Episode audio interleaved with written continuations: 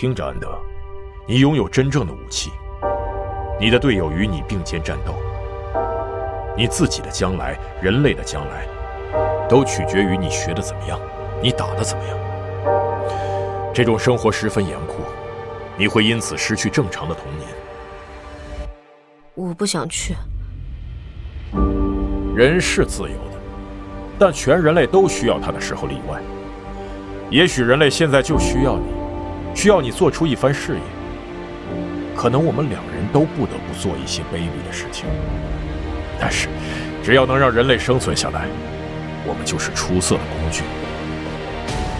其他人利用我们这些工具，来维持人类的生存。就是为了这个，我才能够出生，对不对？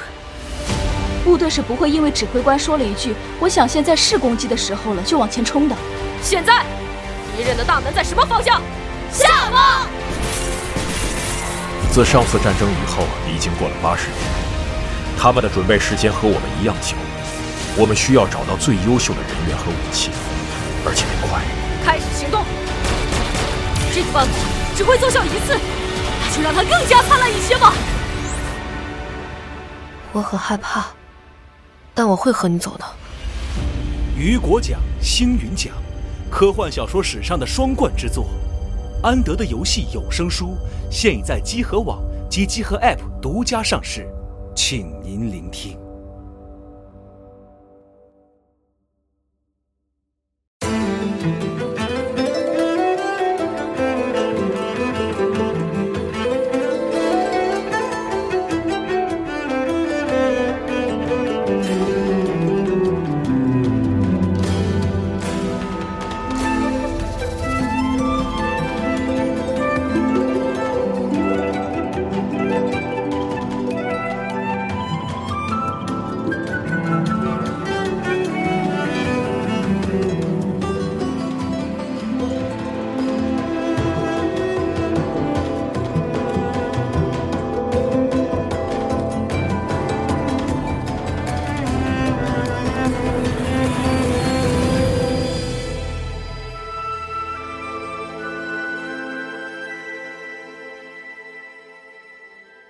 欢迎收听新期的《加六 Pro》专题节目，我是四十二。大家好，我是龙马。哎，我们这期请来了一位很特殊的、让我们蓬荜生辉的嘉宾啊，我们请来了这个呃，Journey 以及光遇的制作人陈新汉老师。陈新汉老师做自我介绍。大家好，呃，很高兴又一次回到集合网。是的，这个我跟集合网也是渊源深刻。是的，啊，所以感觉又像回家了似的。其实以集合电台的资历来说，你也比我们两个要要老得多。对，是的。您之前来集合录录录节目的时候，我们俩甚至都还不在集合，我们都是听众啊。对，还是听众的时候。是。哇，时间真是光阴光阴似箭。对，是是是这样的。所以这次我们请。陈老师来，其实我们想聊一个我们私下里会聊，而且感觉很多玩家也跟我们聊过的一个话题。对，就是怎么用游戏表达自己。是因为陈老师您的游戏这一路过来，这些游戏其实每一个给我们的感觉就是都表达了一些东西，而且都表达的特别自然。嗯，这点让我们觉得特别难得，特别是可能玩独立游戏很多的朋友是的都觉得特别难得。所以这期就是特别希望您聊一聊您这一路过来是怎么做这些事儿的。嗯嗯，我现在从业也算是 TGC 创始到现在有十三年了吧。嗯。呃，我随着年纪越来越大，就越来越发现，这个世界其实很多时候是一个很简单的一个规律。哦。啊，就是不管是呃做一个游戏吧，或者说运作一个公司，或者甚至一个国家，你嘴上说的第一句话。定义了你这个公司、这个国家、这个游戏、这个社区，接下来很多很多的细节哦啊，所以你一开始跟我说，哎，今天这个话题是说，呃，你想表达什么？嗯嗯。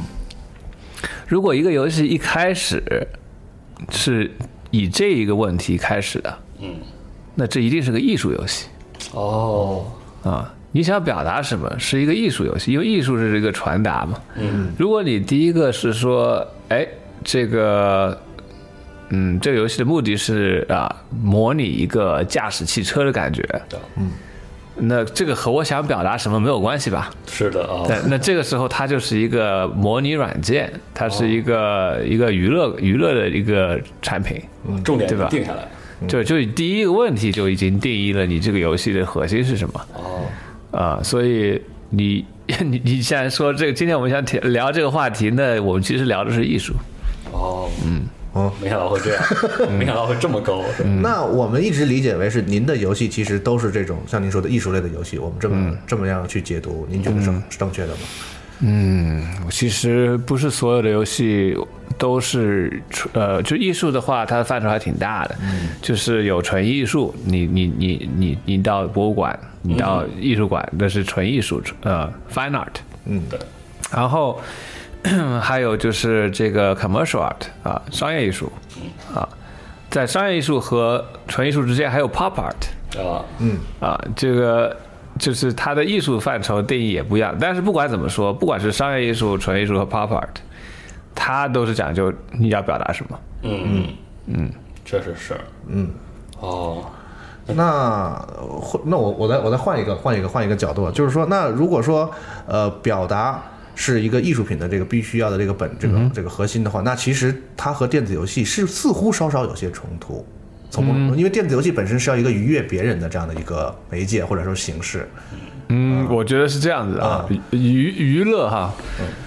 哎，这种话题我特别喜欢聊。太好了，啊、就是娱乐呢，其实就是一个呃食品产业啊。哦，你饿了，想吃甜的，想吃咸的，想吃辣的，想吃酸的，哦对吧？对对各种各样不同的滋味儿，你有不同的这个欲望。你吃的甜吃的多了，你就不想吃甜，你想吃点哎咸的东西，对不对？对就是你喝的东西也是一样的。我老是整天喝咖啡，我今天就要换个不同的东西喝。嗯，那情感其实就跟食品产业产业是一样的。我如果天天看的都是很悲剧的这个电影，嗯，我就特别想看一些光明的。啊，啊，我天天看的都是那个动作，到处是那个暴力的电影，我可能就要看一个比较宁静的。嗯，就是人的这个情感的需求，就和他对这个味觉的需求是一样，它是一个一个平衡。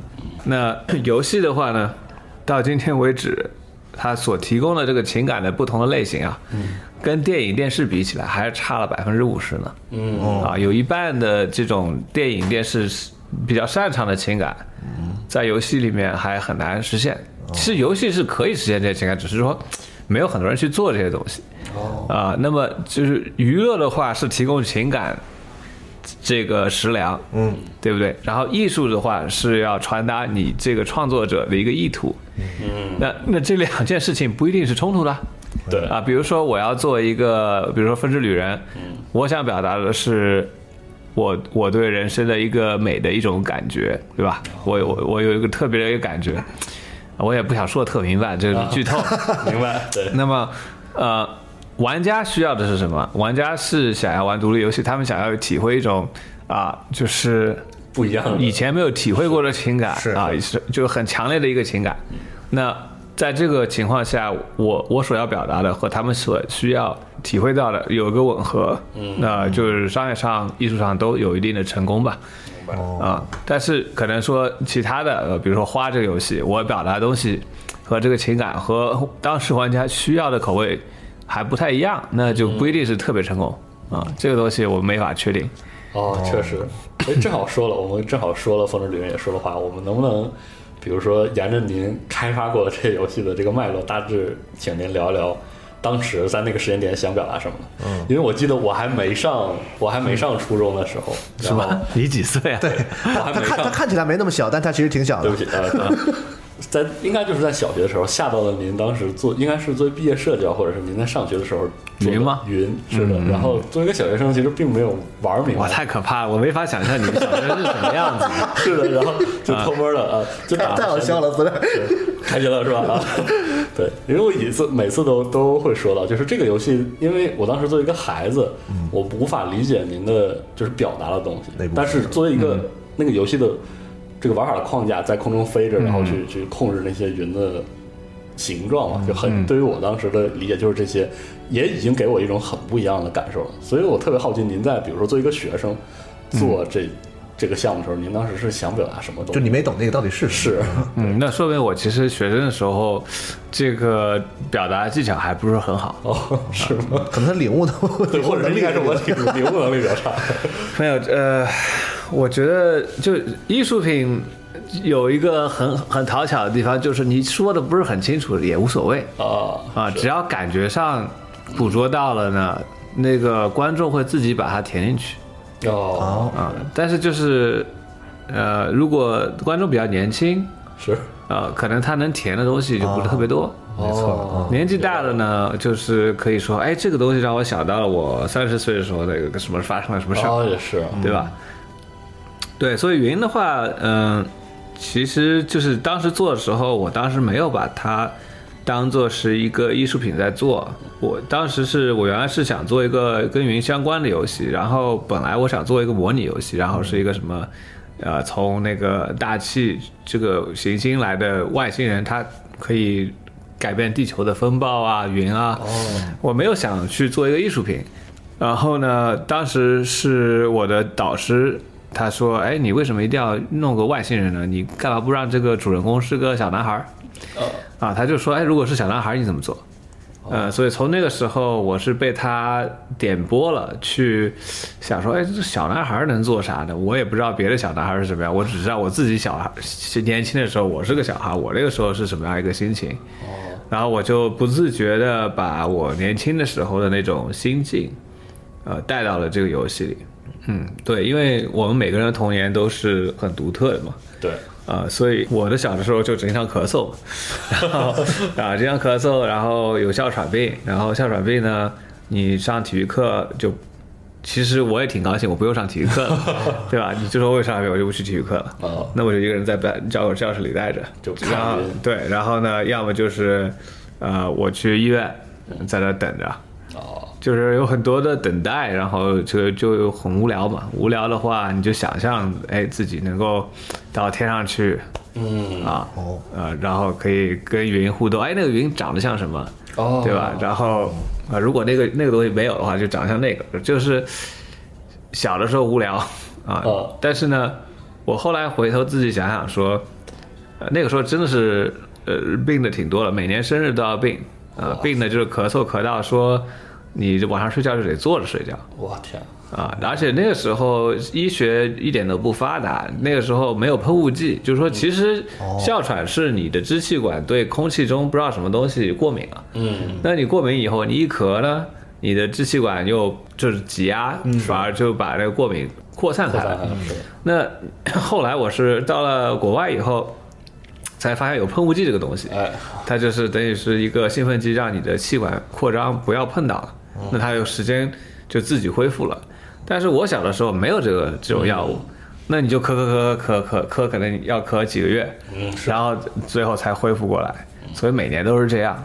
那基本上绝大多数时候，我就是一个人在那自己咳，然后我父母也没有办法理解我，也没有办法，就我就觉得很孤独吧，哦，啊、孤独然后无聊，啊就是闲暇，对，就是那种感觉。然后结果你就你去看那个云的话，基本上就是一个小孩儿嗯，在医院里坐着，啊然后周围也没有父母，是一个人，啊、很空，对都能展开，然后什么就一对，就是就是那个小的时候那个情感我记得，然后就不知不觉就把它做到了游戏里。嗯，那那个时候有什么欲望呢？就是说能不咳就好了。哦，对不对？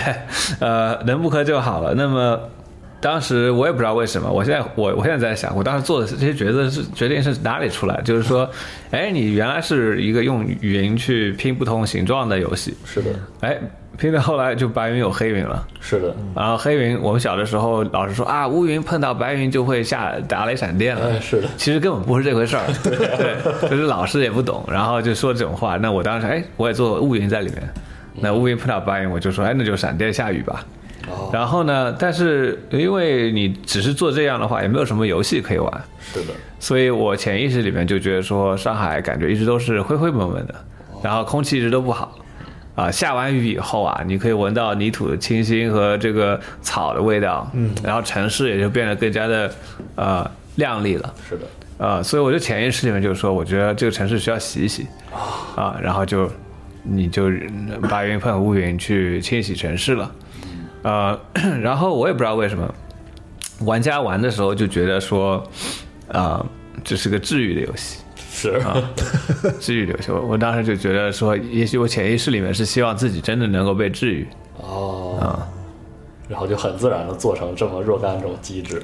对，因为其实那个年学生年代，嗯其实做一个游戏太辛苦了，因为是所有的同学都觉得说他们是游戏设计师，所有的人都是组内沟通是个问题。对，就所有人觉得说我是游戏，我是读这个专业的，为什么不是照我的主意做？为什么要照你的主意做？啊，就是对，所以当时想了这些主意都是怎么说呢？讨论折中之后的结果吗还是就是没有，因为到后来我就不得不自己做，哦嗨，就是你最后自己去写程序，自己去做模型，自己去建模，自己去画所有的。哦就云其实基本上就是我一个人在做。啊，所以就因为这样呢，呃，我就这个游戏就更多程度上从百分比上说就是我自己嗯啊，啊。当然说我当时还有团队是做音乐的，对吧？我有团队是做游戏引擎的，但是基本上涉及到画面到原画全是我一个人，嗯所以这个游戏是非常的陈星汉。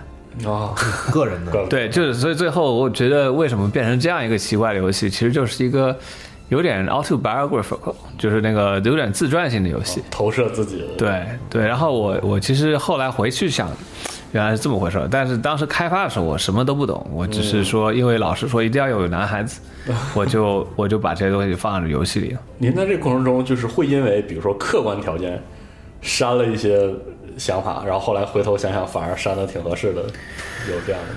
嗯客观条件太多了，我当时就想把云做成像 光遇里的云，但做不到，团队能力太差 啊，所以各种各样的妥协。嗯嗯，但是从结果上来看，确实打动很多人。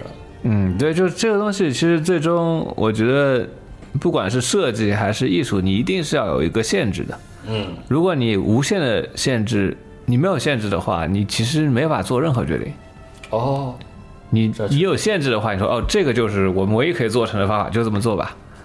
你限制越是多的作品，最终它越是有统一感哦，确实，啊，越是有统一感。那个钱多了，反而你选择多了，你这个也试试，这个也试试，最后你还没法说这个是一定是最好的。哦，确实是。那您说的这一点是不是和很多玩家这样说的？他们喜欢很老的游戏，就是在那个技术很差的时候、做出来游戏，他们觉得更有意思，而现在反而技术很好，什么都能做的时候，反而有点无聊，跟这个有关？你觉得是对，我是这么觉得，就是当年你做那个就是 eight bit 那些游戏，但是那个由于字符的限制，做音乐只能做叫 chip tune 哦，是啊。那么当时 chip tune 能够做得很好，其实一个很很美妙的事情。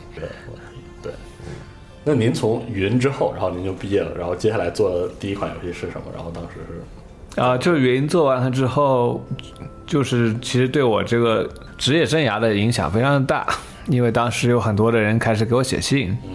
嗯，在做云之前，我其实做过三款，啊，不止三款，十二款不同的游戏了。啊，因为学校也有其他课程，我们会做一些游戏作为一个毕业生或者是作业的方式去做嘛。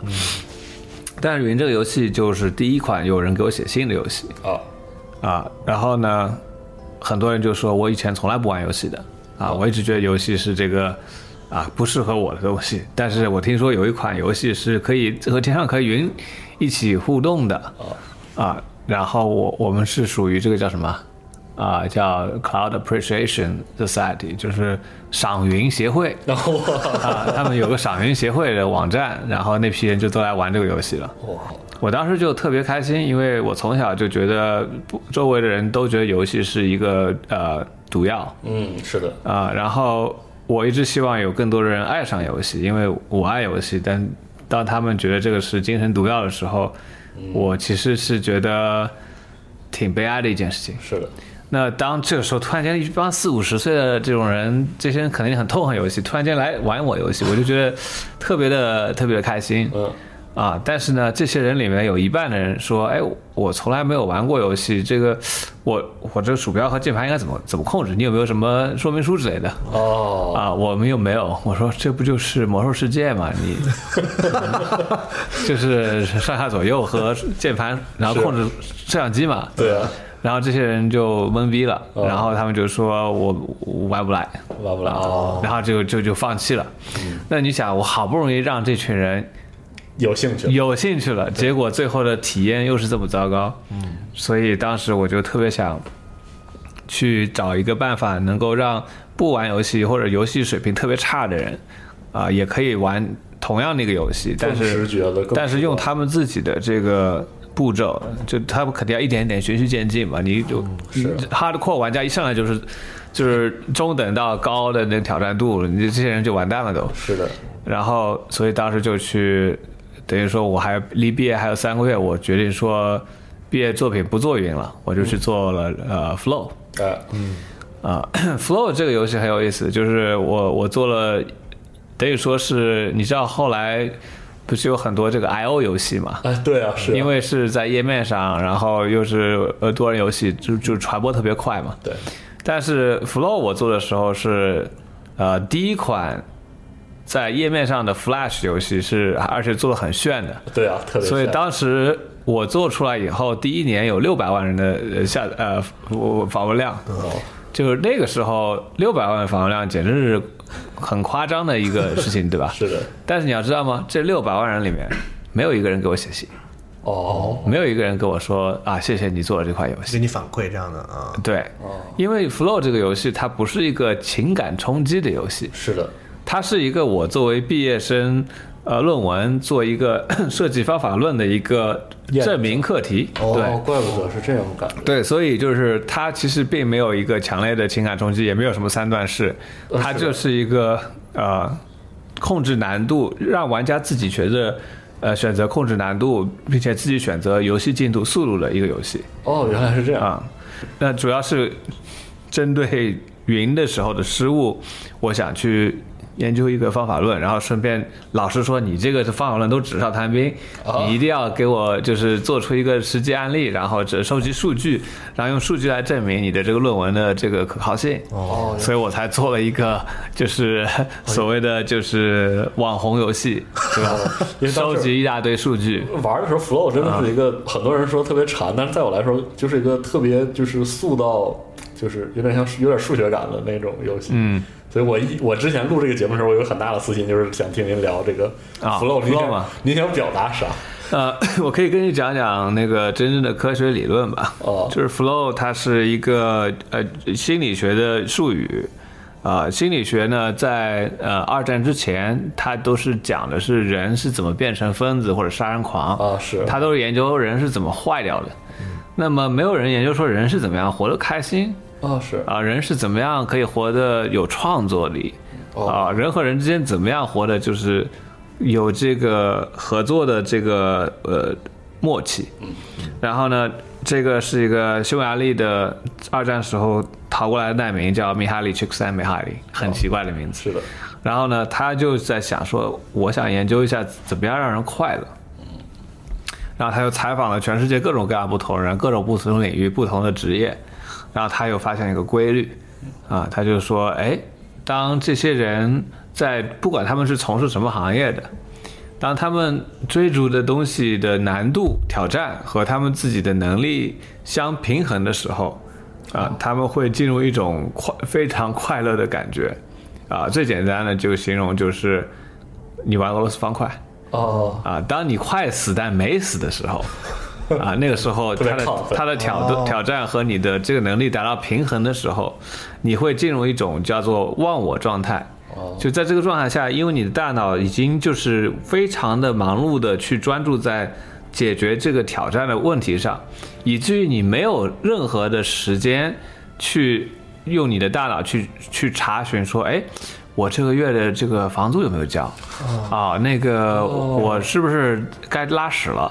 啊，或者说那个就是你会你的大脑没有时间去想任何负面的东西，激活了一种避世的感觉。对，然后这个时候他的全部精力是在做一件事情，把这个事情做得更好。那么在体育里面经常会出现，就是比如说 Kobe 他连续投了五个三分球都进了，哇，这个时候呢，他们会说 “Oh my God, he is in the zone” 啊，zone 就是一个区域啊，zone。是。这个 zone 说的就是 flow zone 哦。啊，就是他已经完全进入了无我模式啊，明白。无我模式。那所以他就说这个这个 flow 这个体验呢，其实在电子游戏出现之前啊，最容易体验到的是滑雪，或者是那个激流激流这个船，因为他就说为什么呢？就是很多人生中的这个活动啊，它是没有很明显的目标的。对，啊，比如说那个我想要找到最好的工作，那到底是哪个工作呢？我也没有目标，我也没法努力啊啊，对吧？那么他一定要有非常明确的目标。像你比如说滑雪都还不容易嘛，你要下山呢，是啊，啊，那目标非常明显。然后呢，第二就是说，在这个呃过程中，你要很明确的可以感觉到你正在向这个目标靠近，你在这个呃 产生这个呃进程。嗯，呃，那这个时候，呃，就很多工作很感觉很无聊，很多人放弃工作啊，或者放弃参与空手道训练，就你训练了三个月，你还是白带，白带还是白带，是。吧？那么后来空手道一开始就只有白带和黑带的区别，哦后来有一个韩国人，他发明了一个就是空手道里面是有不同七个色彩，呃，阶梯式的啊你就练几个月就噗升级了，哎是啊那这玩家就突然间就说啊，我还有望最后变成黑带，对吧？我在这个呃呃产生进度。那包括你在公司里做，如果你做了四五年都没有升升职，你是不是觉得说啊，是的，这个没什么意思，太难了？对啊，对不对？那么，所以这个滑雪的时候，你是可以很明显、明明显的感觉到你在向山下滑动，对吧？那么你一有明显目标，第二又可以感觉到就是非常明显的进度，对吧？那么第三点就是说，在这个过程中，它的挑战不能够突然间比你的能力强强太多，那你会觉得说就是非常的 frustrated，就是有挫败感。是的，也不能突比你这个能力太低，那你觉得无聊，这个小意思。缺乏挑战性。对，那么所以呃这一系列的问题呢，就造成说很多的游戏，比如说啊、一个游戏它给那个呃核心玩家设计的嗯，啊，比如说暗魂系列，哎，你去给一个休闲玩家，他会因为一开始太他妈难了，是的，他就说这游戏太难了，我不想玩了。哦就被大对不对屁股劝退嘛，是吧？对，那么你要是让一个暗魂玩家去玩一个那个什么很简单的动作游戏，他会说这游戏太简单了，我什么时候才有点刺激的？嗯，对不对？那这个时候双这个游戏就把这两批人给分开了。是的，那么有些设计比较好的游戏呢，它会让玩家一一开始说选择简单、啊、中等、难，但是呢，你要知道这些简单、中等、难，它的这个调整是是一个静态的调整。你调了一个这个人，比如说我我我我为我们公司里水平最烂的人调了一个低难度，但这个人可能。他学习能力要比我妈强吧，对吧？那一开始的时候低难度，他和我妈都可以玩，但他很快就学习能力强，就中途到后面就难度上去了。他有更高难度需求。对，但我妈玩的时候呢，她学习能力弱，打到中间就觉得太难就不玩了，哦，是对不对？所以很多的游戏就会出现，就是说它这个受众群只很小。那当时我就想说，怎么样能够把这个受众群给打开了哦，啊？那么这个时候就呃用到了这个 flow 的这个心理学的理论，就是说一个游戏它有这么多的难度，有这么多的关，五十几关，嗯，对吧？如果玩家他可以自己决定说，哎，我要向下下一关更难，还是上来还是说我再上来一点儿，我在这里先先成长一下，哦，对吧？成长一下以后，接下来下一关就没那么难了嘛。哦，确实就是给这个玩家一个自己调控的一个呃设计理念。啊，然后就是，其实我这个灵感是来自于玩那个《侠盗猎车》。嗯，呃侠盗猎车》就特别上瘾，你一玩就玩个呃好久好久，对吧？是的，那《侠盗猎车》也很难的一个游戏，是的，但是呢，我当时就发现说，哎，我我经常会在街上就是撞人，嗯，啊，因为我也不去做任务，因为任务都太难了，是我就撞撞人也挺开心的，对吧？那个是最最简单的一个 一个一个呃挑战。是的，然后呢，我要是玩了一会儿觉得无聊了，哎，因为撞撞人也毕竟是挺无聊的一件事情，啊，我可能会选择去找一个那个什么秘密的邮包嗯，对吧？这个有一定的挑战，我要去寻找。是的，那么当我休息的很好，我说 OK 好了，我今天要来做一个任务了，对吧？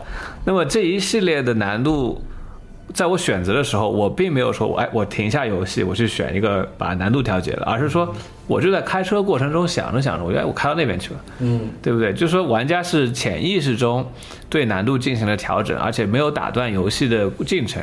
哦，对吧？我最不喜欢的就是一开始就选择一个难度，我也不知道这个是不是难，哦你就让我选啊我怎么知道呢？对是啊，对吧？而且我选了之后，就像我说，我妈的学习能力弱，那你你调的不对，我还是觉得不爽。嗯是的，所以与其这样，我随时随地都让你可以调难度，而且你都不觉得是打断游戏啊。那个就是我写了一篇论文，就是动态难度调节啊，并且是通过这个 flow 的理论，让玩家可以在这个难难度和自己能力的平衡区里面不掉出去。哦，啊，就是就是，所以这 flow 就是个纯粹的理工男的一个心理模学实验型验证啊，模型验证哦，这样，这样。哦对。所以当时您选择类似这种浮游的这种结构，其实也就是它便于验证。啊，不是那个主要原因是我只有三个月时间。原来如此，啊，然后然然后只有三个月时间，而且我的教授说你一定要有足够数据量，我又没钱去雇这些用户来给我给我写写那个那个呃 survey 啊是。调研。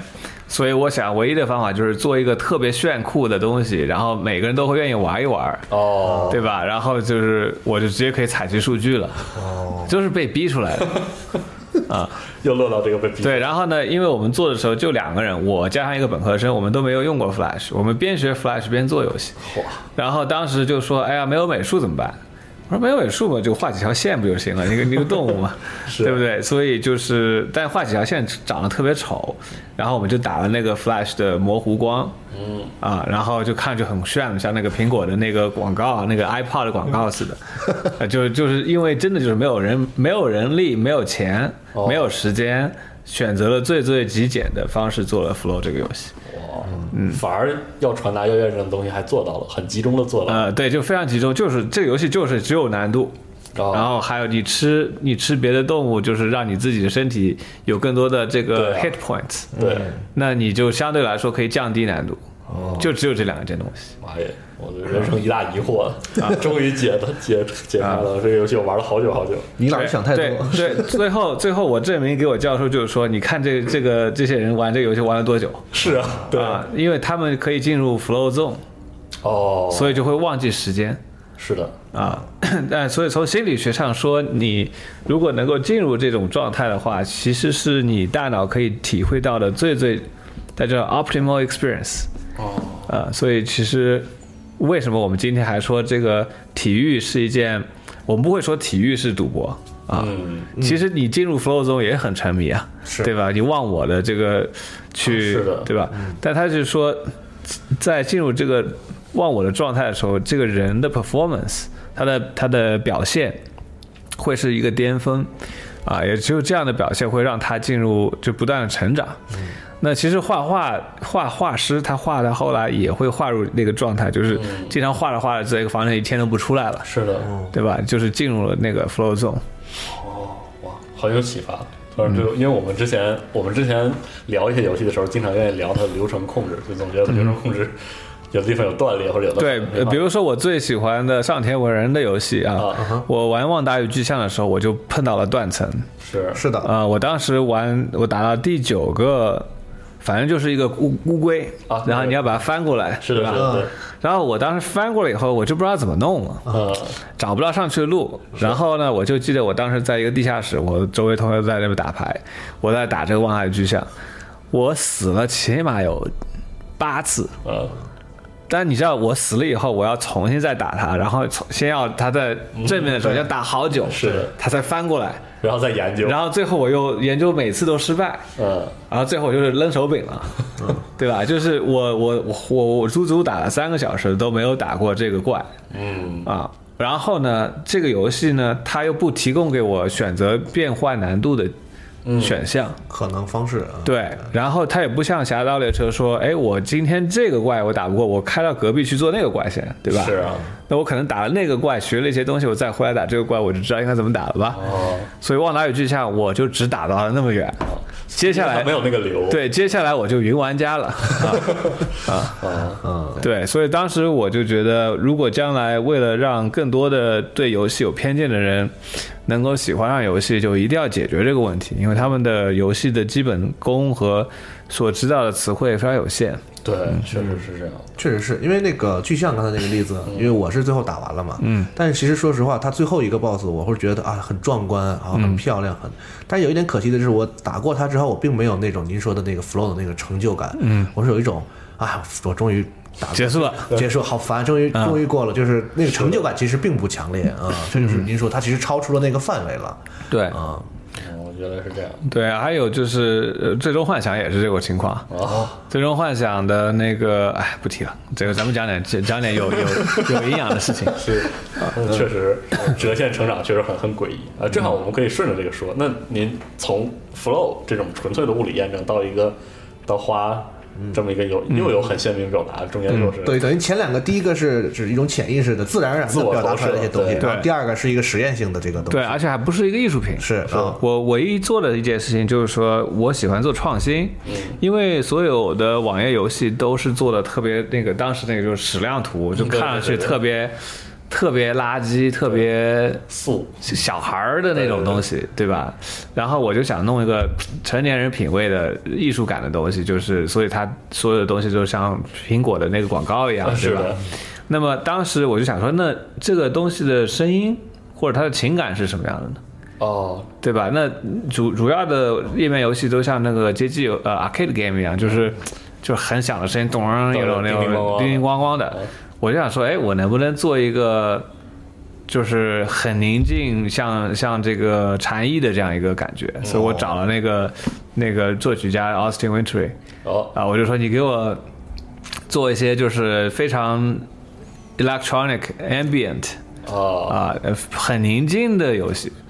啊，然后这样的话，当一个观众看到这个游戏的时候，说啊，这个跟其他太不一样了，我要试一下，对吧？对对对，啊，所以当时就是就这这是我做 Flow 唯一一个说你可能觉得有点情感，就是说它是个很宁静的一个游戏。嗯，专门要做的这种感觉，嗯，但是就是 Flow 是一个我云做完以后的一个三个月想解决一个问题的游戏，我从来没有把它当做是一个表达。哦，是，啊、但是呢，索尼，我跟索尼 pitch 说我要做云，他说，哎，你这 Flow 都做完了，又这么成功，又这么多人在玩，我们四个月以后就要发 PS 三，我们又没有 PS 三的游戏，你能不能直接先把那个游戏移植到 PSN？啊，所以我们的呃第一款商业游戏就变成了 Flow 的 PlayStation 版本。是，但是我那个时候在 EA 工作，这 Flow 的移植是我公司其他的合伙人做的。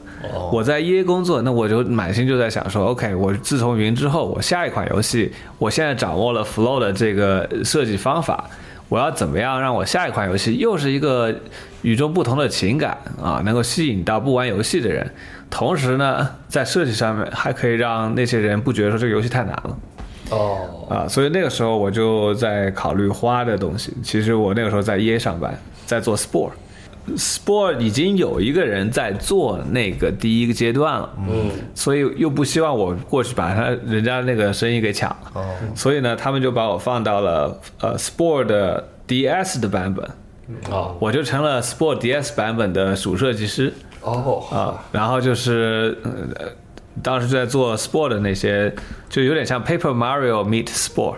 对，是的啊，这个包子的 DS 版就比对。较比较怪，其实，对，后来呢，我我上班是做 Sport，回家就在想，那下个游戏到底做什么呢？啊，但是那个情况就是说，我当时白天就上班，回家还是上班，对吧？是，所以那个时候又是一个新的城市，我是洛杉矶毕业，到了 Berkeley，Berkeley 又冷啊又湿，然后我又一个朋友都没有，哦。然后我呢还很很傻的，我选择了住在一个大学城，哦，因为我刚刚从 US 毕业，我都住着跟别人分寝室嘛，是。自己一个人租房子租不起。那我搬到了北边 Berkeley 的时候，那我就直接住跟 Berkeley 的大学生住分房子住，哦，所以那个时候就是特别特别的孤单，嗯，啊，有身边的朋友也一个都没有，嗯，啊，所以回到家画画画那个花的画的时候，就是有种，呃，就是一种孤单的凄美感，哦，是，啊，所以花的早期的这些原画都是那种比较孤独的感觉。嗯。嗯，您觉得这种就是其实是有投射到这个游戏上的，其实是对啊，就是游戏它都是会直接受到制作者的，不只是一个人啊，全部团队的人的这个情感的影响。所以最后决定花是最后是那样一个演出，就是这个绿色展开的时候，这个演出也跟您当时的所有这些经历都有关，是吧？嗯我只能说早期的原画是跟我当时的经历有关的。啊，呃，然后我当时有一系列的原画，那当时还不知道玩法是什么，呃，但是都是那种花海，然后远处有一些城市的依稀可见的背影。是，呃，当时我跟 Phil Harrison，我跟他 pitch 我们这个游戏，我说这个是一个讲关于爱的游戏啊。啊，a game about love。然后当时一开始想的是说，呃，love 是一个可见可摸得到的一个一个东西，东西，哦，然后当时所有的索尼的人都觉得说这是什么东西啊？当时是当做一个玩笑在说啊，有个人要做一个跟爱相关的游戏啊，这个觉得就是很噱头啊、后来我们团队一开始就想把这个爱具象化，嗯，但是做了一年都没有办法，因为我们团队之间对爱的定义都不一样。啊是，啊，所以最后这个爱的具象化就很失败。哦啊，直到最后 我们就退一步，啊，这个爱就变成了啊播撒正面的美丽，这就是说播撒播撒自然的和生命啊。哦，呃，到那个情况下，大家才可以说，哦，OK，我明白了，你就是到处哪去了，就生命就出来了，这团全部团队都理解了。哦，啊，那等下就要说到的这个 Journey Journey 和 Sky，对。但我觉得这两个游戏其实我想要一起说，因为我觉得它其中至少我个人感觉到你好像有一些共通的想表达的东西，因为他们都跟人与人的这个连接、link communicate 跟这个东西有关系，所以我对很想问一下，就是您其实是对这样一个怎么说这个互联网这样一个东西的看法是怎么样的？对，把人连接起来之后，这个 为什么会联想到做这样的游戏？对就是其实 Journey 是 Sky 的 prototype。嗯哼哦哦，啊，就是我我在二零零六年还在没有毕业的时候，我就在想做一个 MMO，嗯，因为当时我在玩魔兽，我玩魔兽也玩了三年了。哎，呃，但是当时还是跟孤独感有关，就是当时呢，就是因为我在学校要赚学费，同时还要做学校学业以外还要做那个云，嗯。啊，哈 还要那个打工赚钱，就基本上没有什么时间去社交。那你还有时间玩魔兽？啊。对啊，就是我白天要做五份临时工，哇。哇啊，我我就是当时我是在学校读书，我要去呃计算机学院教他们怎么样用玛雅。啊，然后我要去中文学院帮他们做网站，哦，我去电影学院帮他们做特效，然后我在那个传媒学院我是一个艺术总监。妈呀，啊，就是那个什么活我都打，因为要赚钱，没有办法付学费。是，啊，所以那个时候就是回到家都晚上十点多、十一点多了。哇塞！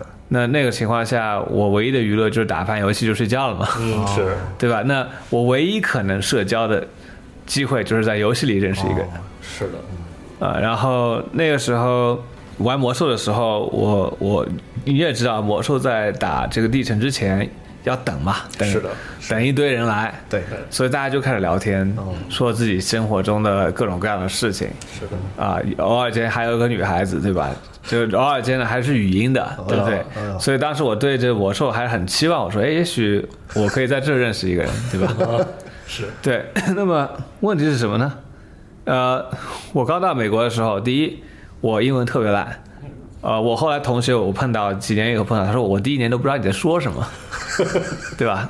然后那个第一我英文烂，第二我真的是穷到家了，对不对？我我只有第一年的学费，我都接下来的学费到哪儿都不知道了，就是这个经济上面也没有任何东西。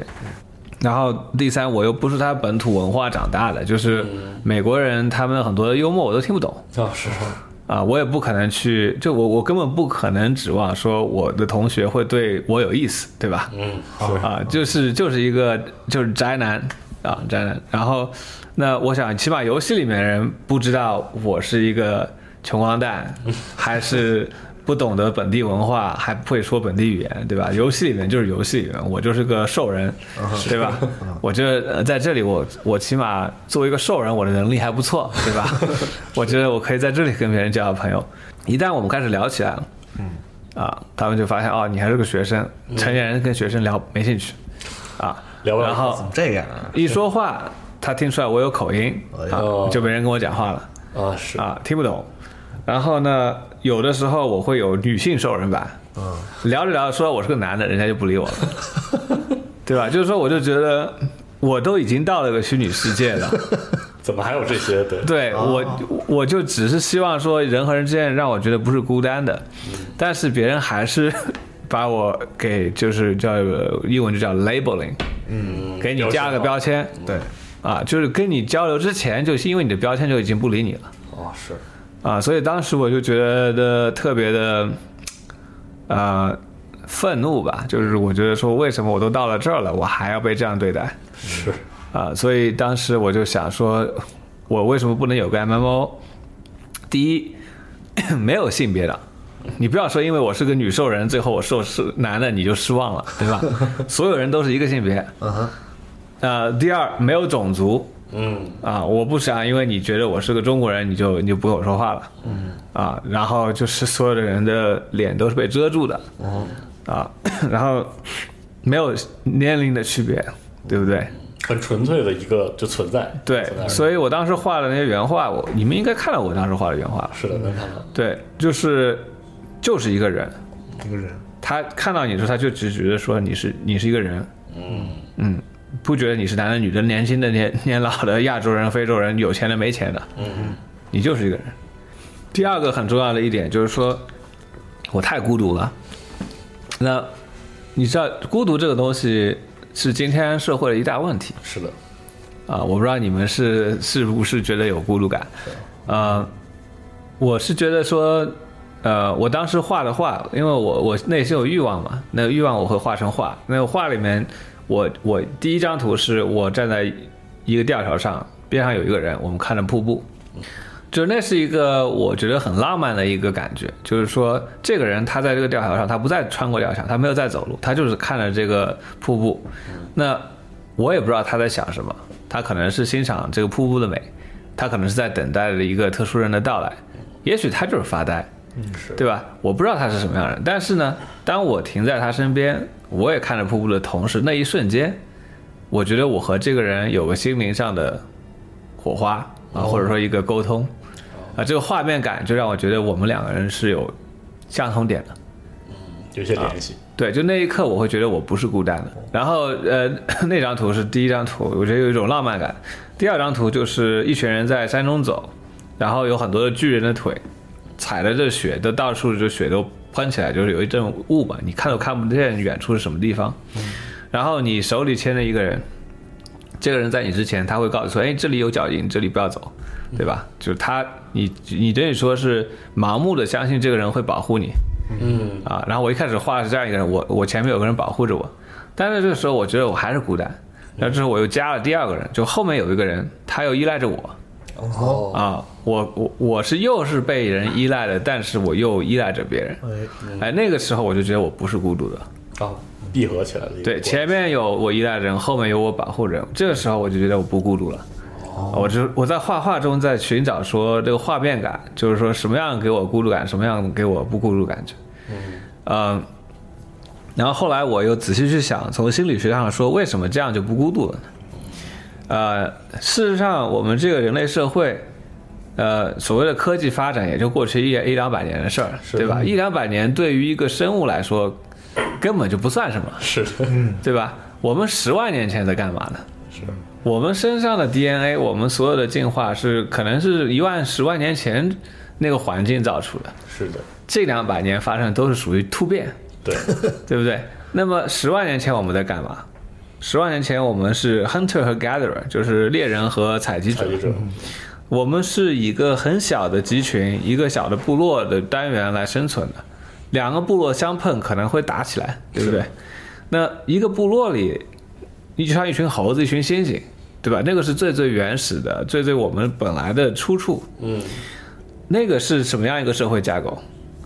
啊，就是说，我们今天说，哎，有人有社交恐惧啊，有人说这个一上台，下面十几个、几百个人看着他，他就说不出话。是，啊，这个是一个 biological 反应，就是我们不是小时候说嘛，有人那个粉笔划黑板，大家都觉得受不了受不了。对对对为什么？一定是在过去有一种生物，它发出的声音就是这样的。生物性的一种，对，然后一听到这个声音就跑的人，才是活到今天的人。是，哦，嗯、对吧？那么为什么我们会对在一群人前说话感到恐惧呢？你可以想象一下，一个部落就二十个人，如果突然间这十九个人都对你排斥了，都在你面前站成一排。你得罪了他们十九个人，你的下场就是死亡。是的，因为这个部落里如果没有人给你食物啊，没有人给你做你的工具啊武器，你的就是死亡。是的，所以凡是不在乎说得罪一大群人的人，全都死光了。嗯，通过物种选择，全都死光了。只有害怕得罪全村人的人，才能够活到今天。是的，啊，这这样一个社交的动物嘛。那么在你你就想想人类最原始的一个社交关系，就是说每一个人都有分工的，你就二十个人，嗯，那你这几个人就是专门去生孩子，对吧？这几个人是专门去收集水果，这几个人专门去打猎，这几个人是专门把猎物的皮给剥了，做成不同的物件的。每个人都有职责。如果有一个人他不做这件事情，整个部落都会垮下来，嗯，对吧？所以说，所有人都是依赖所有人。是的，啊，每一个人就是说我天生就是来做这件事儿，我不做这件事儿，我的部落就会嗯，失去，对不对？是的，那这其实是一种很强烈的自我价值实现，哦，是的，对吧？但是今天我们这个社会为什么有那么多人自杀？第一，这部落不缺你，是的，你不做你的事儿也没问题，我们就是继续运作了，对对对，对不对？第二，你觉得说我我天生出来到底是做什么？我也不知道，我为什么来到这个世界上？嗯，没有太复杂，没有人需要我。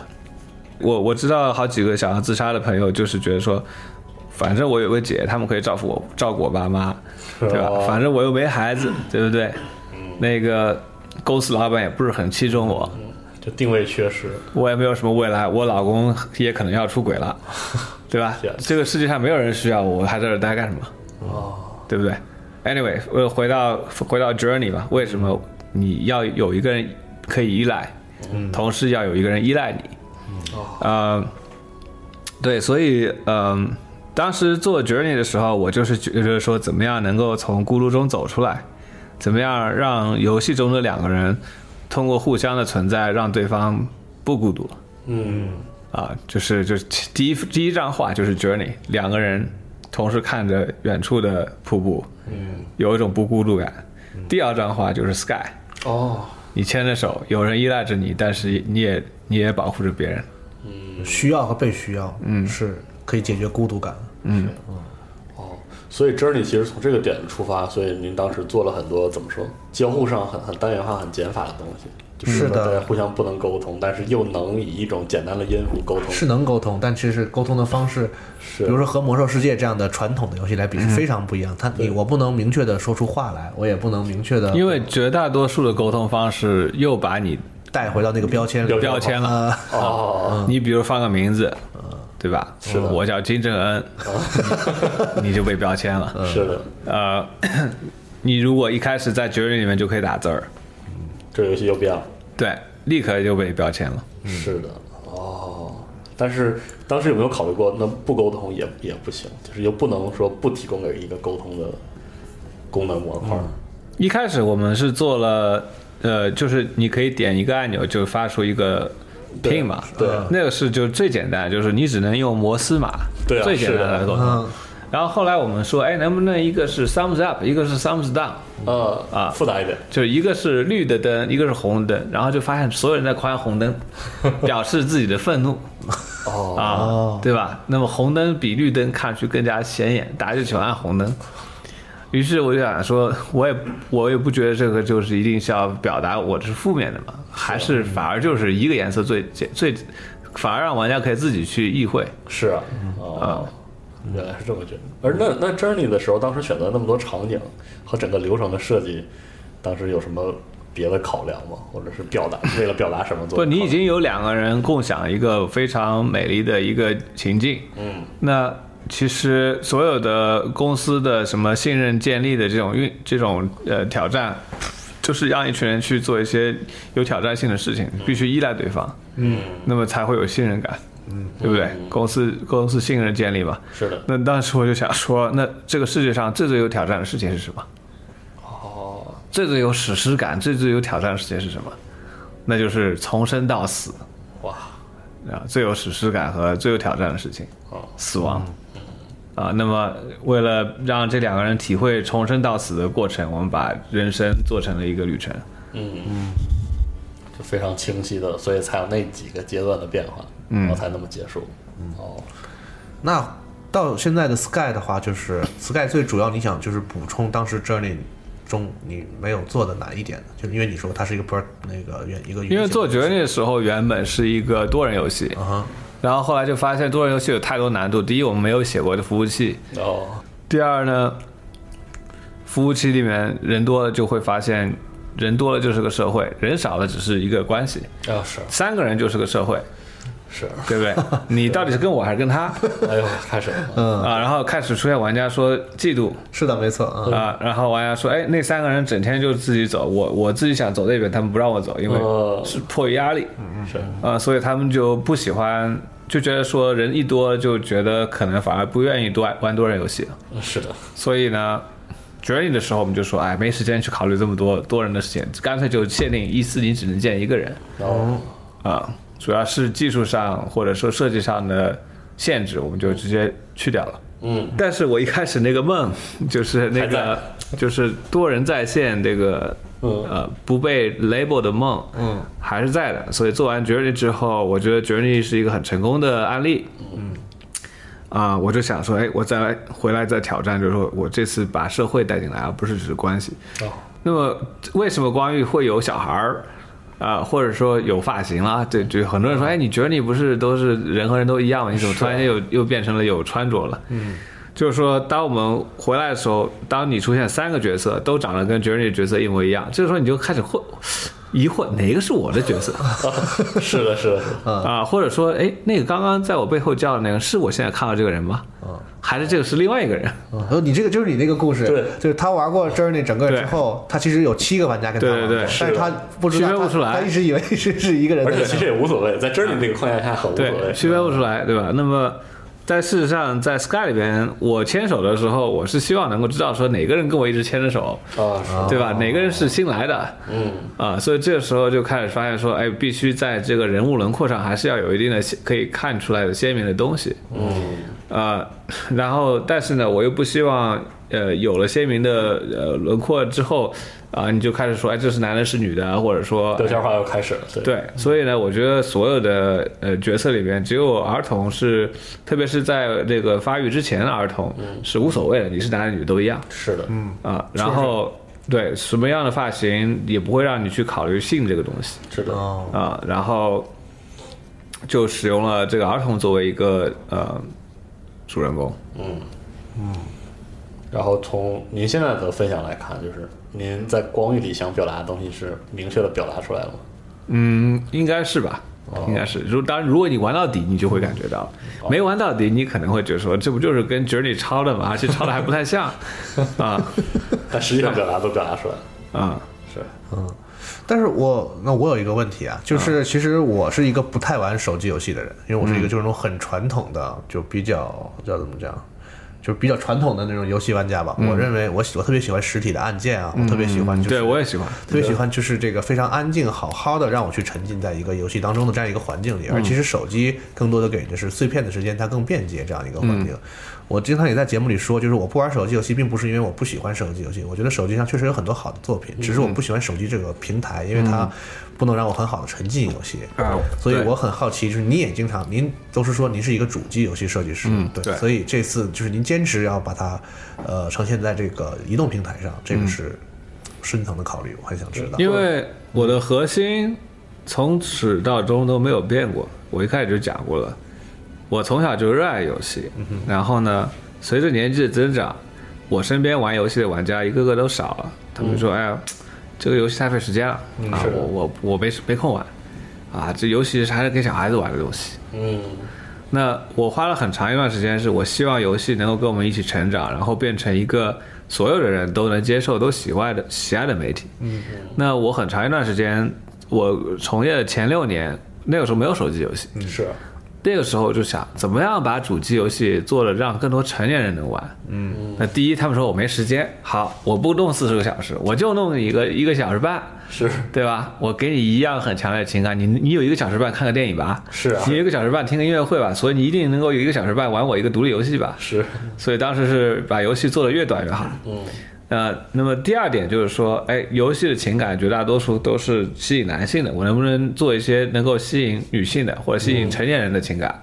那这样主机它的市场才会变大。是的，所以我前六年都在做这样的事儿。嗯啊，然后的确，我们所有的游戏玩家都说，哎，这是我第一个我老婆玩的游戏哦，这是第一个我女儿从头打到底的游戏哦。是是，嗯，但是索尼的 PlayStation 在美国是百分之九十七是男性的。哦，这么高，啊，很高很高。那么在这个情况下，突然间又出现了手机，用户是一半一半，男女一半一半，男女老幼都用手机。是的，这边是十八到三十五岁，主要男性。男性，嗯那我与其在这儿，就是让这群人能够去告诉他们的亲戚朋友来玩 PlayStation，嗯，能能够更快的让更多的人尊重游戏的方法，是应该在一个他们都已经有的平台上，嗯，打动他们。嗯确实是这样，嗯。啊。所以当时我就决定说，为了能够更早的让人们爱上游戏，我要去一个可能不太适合我的一个平台，嗯啊，而且当时手机出来以后，又有很很很严重的问题，就是说，我们花了三十年的时间，让主机游戏进入到了一个接近有奥斯卡的程度了。嗯啊，主机游戏即便是三 A 的暴力大作，也可以打动人了，嗯对吧？其实我们已经开始进入艺术和商业艺术结合的一个殿堂。嗯哼，突然间，啊，两亿主机用户变成了二十亿手机用户，是是的，每十个人里面有九个人不玩主机的，是的，然后这些人就在玩游戏。啊，游戏就是这样的，就是这个 Angry Bird，就是这个 Candy Crush，是。啊，游戏就是整天想方设法从你口袋里骗钱的，是。的啊，这种这个呃氪金游戏，嗯。那这个时候，你知道，十五年前我问一个人说啊，我说那个我是做游戏的，他们第一句话说，啊，你害了我小孩儿。到了到了那个出战神啊，出出这个这个呃拉萨博士的时候，嗯这个时候他们不说这种话了啊是，他们觉得游戏已经是一个艺术媒体了。嗯，大家都在讨论说游戏什么时候成为第九艺术了。嗯，突然间，你今天去问一个人啊，我是做游戏的，你是不是赚很多钱呢？是的，啊，而且还不是那种有尊重的眼光说你是不是赚很多钱，是的，他是好像说你是开赌场似的那种，对对对啊，对不对？为什么？因为绝大多数人看到的游戏就是那个那种类型的游戏嘛，是的，啊、没有任何艺术情感的所谓说的那个呃打动人的地方。所以突然间我就觉得我这这一辈子努力都白干了，对不对？你做这些主机游戏有什么用？突然间十个人里面有九个跑出来说游戏是垃圾，是。所以我就决定一定要 去这个地方啊，干让这些这些九个对游戏完全没有没有任何正面的情感的人去打动这些人。嗯。啊，因为我相信主机已经不用我们做，也有三 A 大作那些足够足够了。我是想说，怎么样为这个行业能够争得更多的人的尊重是的，嗯啊。所以就很多人就说啊，你干嘛不做个续集呢？你只可以直接拿钱啊。索尼索尼当时就说你要做个三 A 大作，我们都给你钱，嗯对不对？但是我对 PS 已经觉得说没有必要，因为哦大多数的 PS 游戏已经有艺术性了。是的，啊，所以我就想说，我怎么样能够把主机上的艺术的价值保存下来，在一个小屏幕上也能够打动观众。是的，啊，当然说，我觉得从主机玩家角度来说，肯定觉得我背叛他们啦，或者说啊，我我我同流合污啦，啊，或者是什么，是是对不对？嗯。但是我的目标是希望更多人尊重游戏，我不是说我为了再多赚点钱啊，这款游戏成功，下款游戏多收点金那种人，嗯啊，所以我就选择了呃手机。嗯啊，当然说不是说是做了手机就没有主机版，啊因为我们的引擎原来是主机引擎，所以啊 iPhone 上面都能跑这么快了，肯定可以在 PlayStation 上跑。是我们是选择最难的平台、最小的屏幕、最差的音质，嗯，啊、作为我们的领先平台。嗯，那如果在那么弱的平台上，我们还可以打动观众，突然间放大就一样，环绕声我相信一定可以打动主机玩家。嗯嗯。不过您通过一个这么就是比如说一个屏幕相对小的，然后移动式的碎片式游玩的这个载体进行传达的时候，这种感觉，这个传达过程跟您之前的作品有什么不一样的地方？实际上，我们再怎么改进，嗯、最终，呃，主要玩 Sky 的游戏的人都是每天平均玩一小时，嗯。而且他们玩的时候都是半夜十一点玩，啊坐在床上玩的人，嗯啊，他们不是那种电车上玩、马桶上玩的人，嗯因为 Sky 是个社交游戏，你不能说拉屎的时候跟人家说了个嗨，然后晚上就消失了，是的对吧？那就是，所以大家喜欢是地下心来在床上玩。嗯嗯，所以这个其实使用环境也稍微特殊了一点。它其实更像是一个 Switch，哦，是有点那种感觉。嗯，对。然后因为手机它是一个万能平台，你可以，我听说网易的《梦幻西游》每个人平均每天玩六到七小时，对吧？因为它为什么不它一直挂着嘛，挂机嘛对我，就很奇怪，这样的人为什么不买一台游戏机？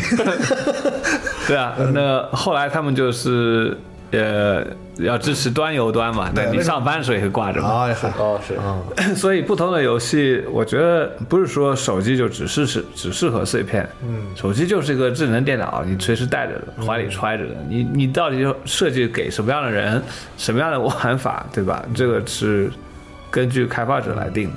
那您刚才也说了，这个其实最早这个游戏的引擎是一个主机的引擎嘛，嗯，那咱们现在和就是这个网易这边合作，决定把它做成一个先像您说的，先推出一个手机版本，这个大概是什么时候形成的这样的合作？啊，就是不是跟网易合作的时候，我是第一天就说先做 iOS，哦，这是最早定下的，对，所以我们 Journey 结束后第一年就把我们的引擎做成了 iOS 引擎。那个时候很夸张，没有给就看到我们游戏里面 HDR lighting 哦在手机上出现，每个人说是 what，这个东西就是从来没有人看到过，就是这个画面就是就是就像我当年做 Flow 的那个感觉。哦，但是我这个游戏中途必须要变成免费游戏，嗯，所以等于说又重新来了一遍。哦，然后才做了这么久。要是我三年前发这游戏，肯定很多人就就是就是不敢相信他们看到的是什么。是啊、哦，当时为什么决定做成免费游戏？是跟因为不是因为苹果那个时候还没有跟网易合作哦，苹果跑过来说，他说：“哎呀，我们我们特别支持你们做的这个游戏，但是呢，现在我们发现我们卖的最好的 Monument Valley，也没有超过两百万份。哦 你们这样的话，就算一个游戏卖五块钱，也收不回本了。哦，所以你必须要改成免费游戏哦，是这样。啊。就是我们被苹果大大直接告诉了，你这样赚不回本了 啊。还有这样一个故事对，哦。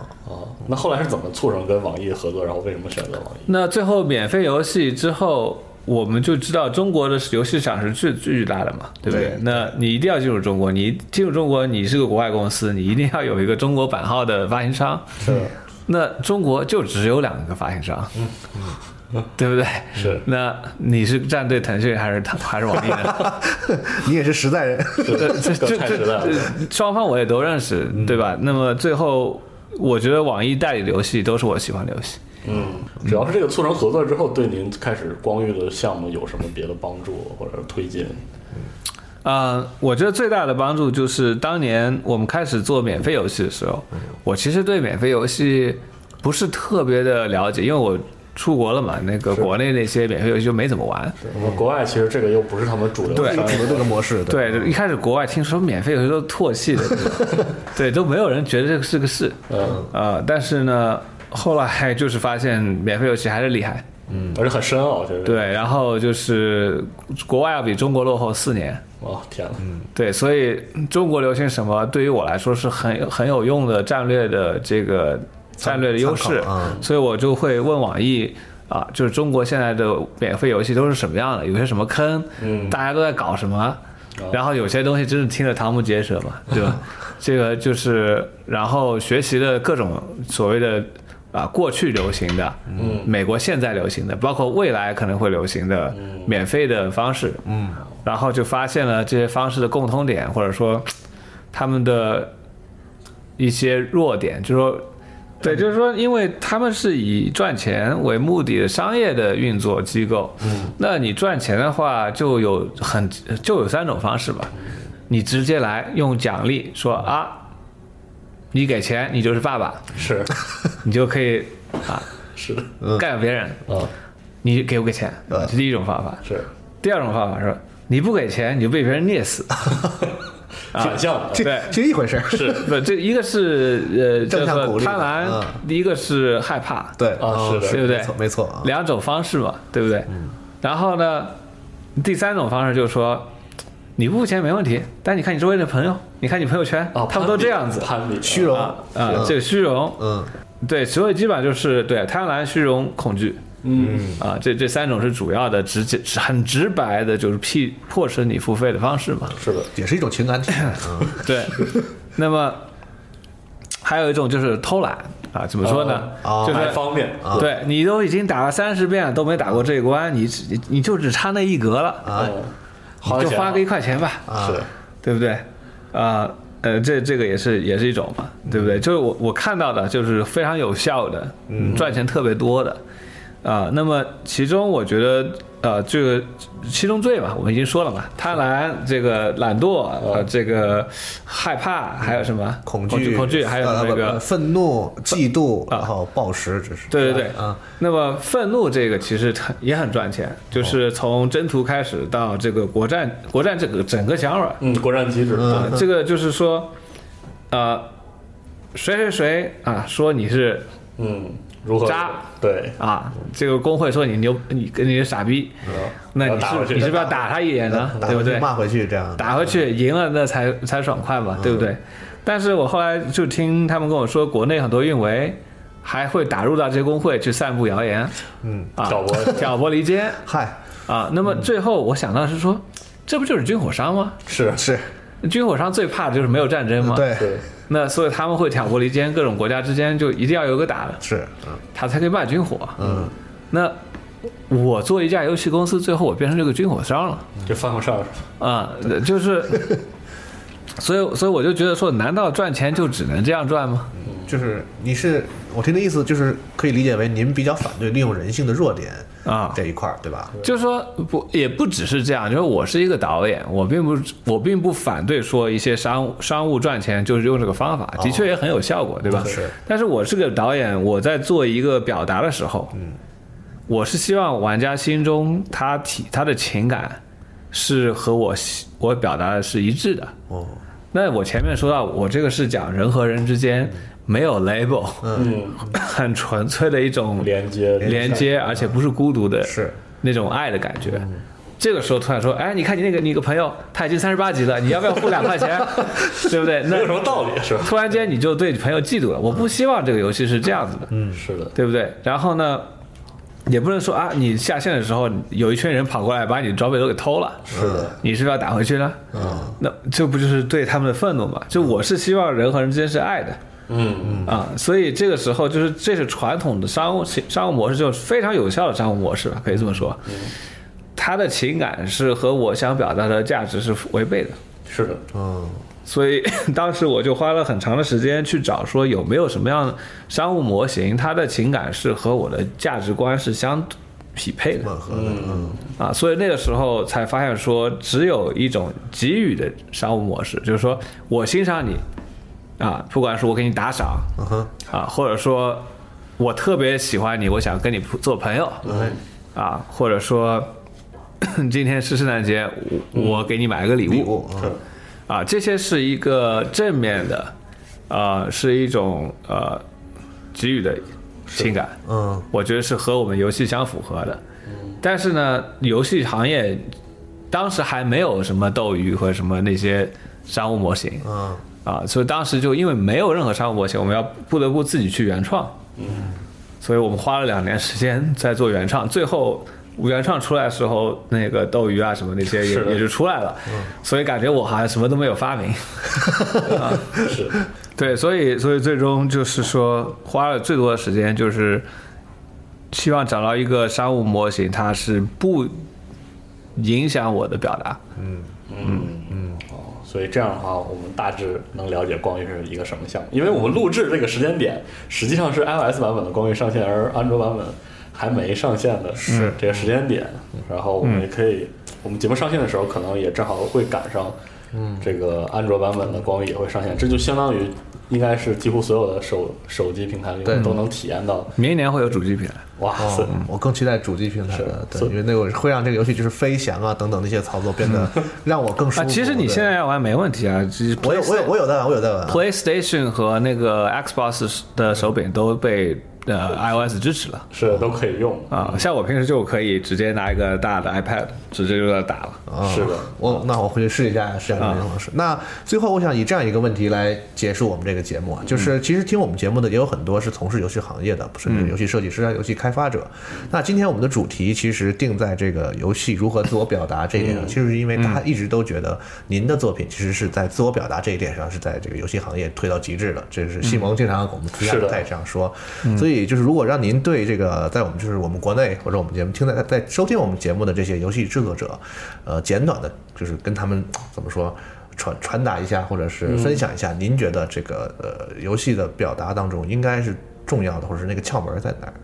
对。呃因为我和四十二其实经常会遇到一些游戏啊，呃，我们能感受到它的表达，但是它似乎没有您的游戏那么自然、自如，就是和和。玩家的体验那么融合的好。就是它和玩给提啊，就我们能明确的感受到这个游戏里啊，这部分是体现给玩家快乐的，嗯，然后这是私货啊，啊，这是我这是 play 的，然后这个是啊它的私货，就是其实融合的没有像您那么好。您觉得这里嗯。有什么可以分享的吗？